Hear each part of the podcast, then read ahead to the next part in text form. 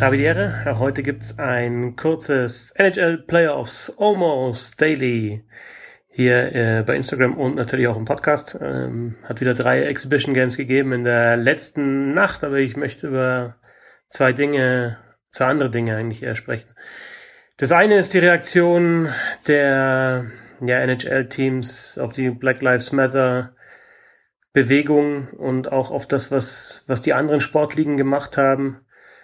Und das ist schon was, was mir nicht so passt. Ne? Also ich habe jetzt mir ein paar Spiele angeschaut und mir gedacht, vielleicht kommt noch irgendwas, vielleicht kniet dann doch mal ein Spieler oder kniet eine ganze Mannschaft. Sie machen sie jetzt so, dass sie zusammen dann bei den Nationalhymnen stehen und dann aber ganz andächtig auch lauschen. Klar, sie mischen die Teams, sie ja stehen Schulter an Schulter teilweise, aber ich denke, das ist das falsche Zeichen, vor allem wenn, wenn andere Sportligen wie, wie die NBA, wenn da alle Spieler bei der Nationalhymne knien, wenn bei der WNBA, bei den Frauen, die Spielerinnen geschlossen das Parkett verlassen, bevor die Nationalhymne gespielt äh, wird, wie es ja auch passiert ist.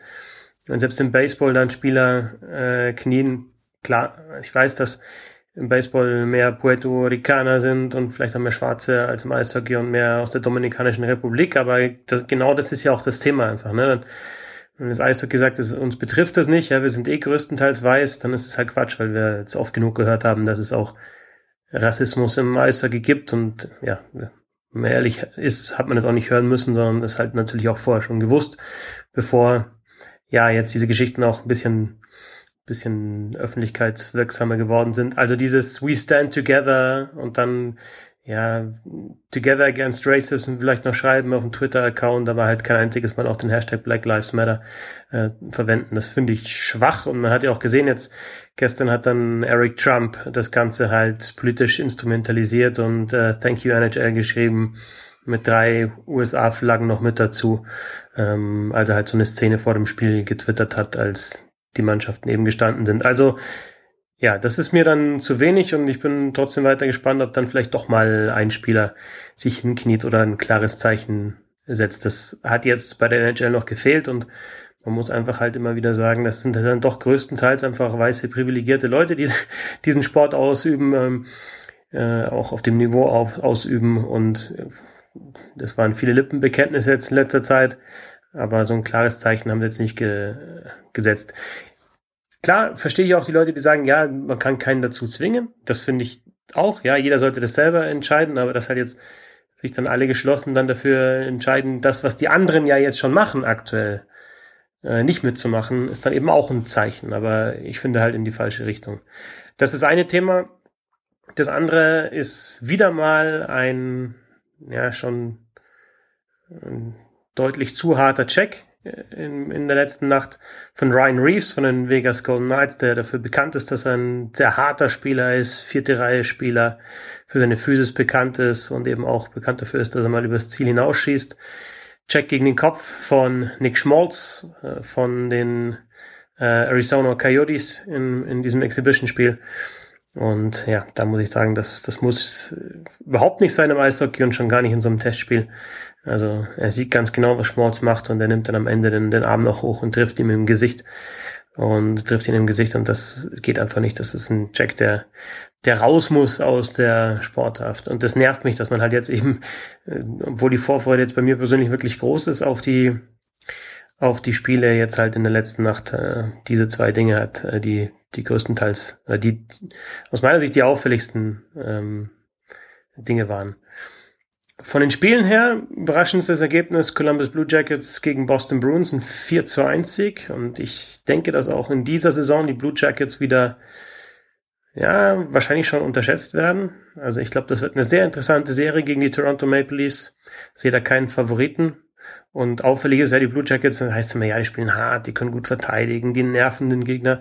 Aber wir haben jetzt 4-1 gewonnen, vier Tore geschossen und halt auch wirklich auch Tore schön rausgespielt. Also das war schon wirklich gut, was sie da gemacht haben.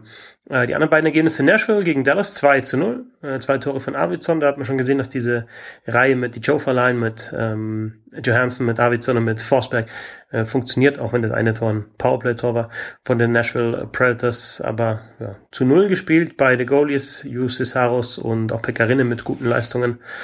Ähm, und dann haben wir noch die Vegas Golden Knights gegen die Arizona Coyotes, das Spiel, das ich schon angesprochen habe, wegen des Hits von Reeves gegen Schmolz. 4-1 für die Golden Knights gegen Arizona. Ähm, da auch wieder mal zu erkennen, das gute Umschaltspiel der äh, Golden Knights, der Transition, die wirklich gut funktioniert hat. Und ja, Vegas ja eher eins der Top-Teams, also der Top 4 in der Western Conference, auf jeden Fall für die Playoffs schon qualifiziert.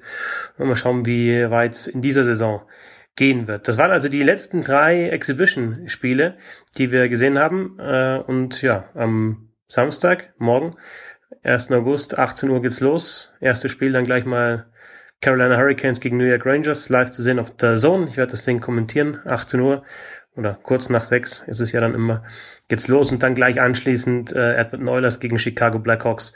Äh, also da haben wir dann auch gleich mindestens zwei interessante Spiele. Islanders gegen äh, Panthers dann noch und Penguins gegen Canadiens. Also gleich am ersten Tag der Playoffs. Eins, zwei, drei, vier, fünf Partien, weil nämlich Calgary gegen Winnipeg Jets auch noch spielen. Ähm, ja, die Previews kommen weiterhin. Ich hoffe, dass ich vor dem Start jeder Serie so einen kurzen Preview dann auch über den Podcast veröffentliche. Äh, morgen dann kein Daily am Samstag, weil es ja dann aus der Nacht nichts zu besprechen gibt, es sei denn, es gibt irgendwie ganz äh, was Spezielles. Vielleicht gehe ich vor dem Spiel eben, dass ich kommentiere auf der Zone, den Hurricanes und den Rangers, vielleicht gehe ich vor dieser Partie dann nochmal live oder auch während der Partie.